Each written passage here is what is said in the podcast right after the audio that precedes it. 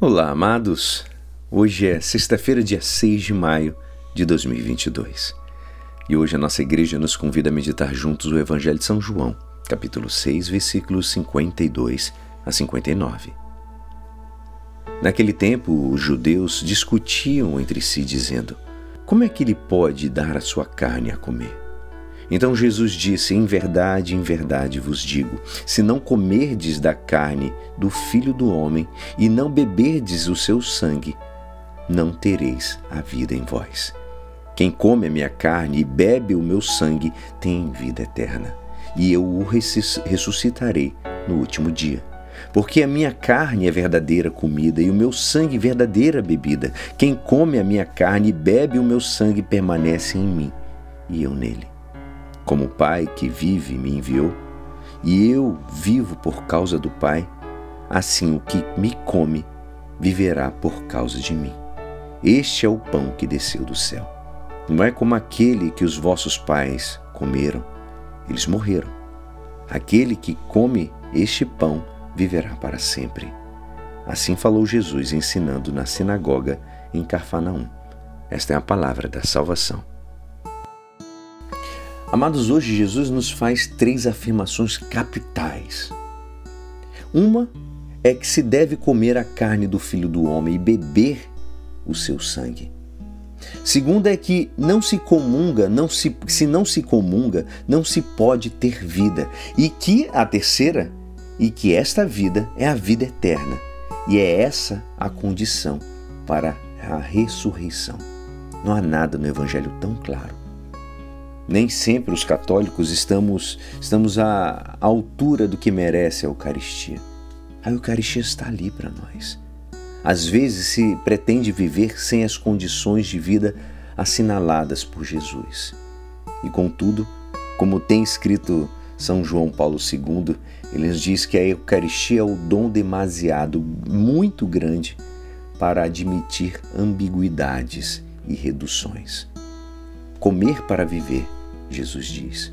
Comer a carne do filho do homem para viver como filho do homem. Este comer se chama comunhão. É um comer e dizemos comer para que fique clara a necessidade de assimilação, da identificação com Jesus. Comunga-se para manter a união, para pensar como Ele, para falar como Ele, para amar como Ele. Como diz aquela música, amar como Jesus amou. Aos cristãos, fazia-nos falta a encíclica eucarística de São João Paulo II. A Igreja vive da Eucaristia. É uma encíclica apaixonada, é fogo, porque a Eucaristia ela é ardente. Diz São Lucas que ardentemente desejei comer convosco esta ceia pascal antes de padecer. Disse Jesus ao entardecer na quarta-feira santa. Amados, temos que recuperar o fervor, o fervor eucarístico. Nenhuma outra religião tem uma iniciativa semelhante. É Deus que entra no coração do homem para estabelecer aí uma relação misteriosa de amor. É aí que se constrói a igreja que se faz parte do dinamismo apostólico e eclesiástico da Eucaristia. Estamos tocando na, nas entranhas mesmo do mistério, assim como Tomé, que apalpava as feridas de Cristo ressuscitados. Amados, nós, os cristãos, teremos que revisar a nossa fidelidade ao fato eucarístico, tal como Cristo o tem revelado e a Igreja nos propõe.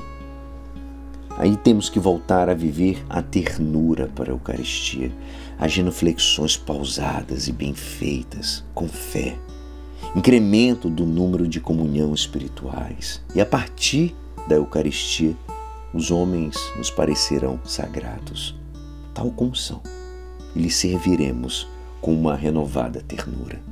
O cristão sabe que a Eucaristia é o sacramento do amor de Deus Devemos nos aproximar do banquete eucarístico sem a mancha de um pecado grave e com a boa vontade de dar continuidade ao amor de Jesus em relação aos nossos irmãos. Que possamos oferecer um terço agradecendo a Deus pelo sacramento da Eucaristia. E diz o Salmo 116 ide por todo o mundo e pregai a todos o Evangelho. E é assim, esperançoso que esta palavra poderá te ajudar no dia de hoje que me despeço. Meu nome é Alisson Castro e até amanhã. Amém.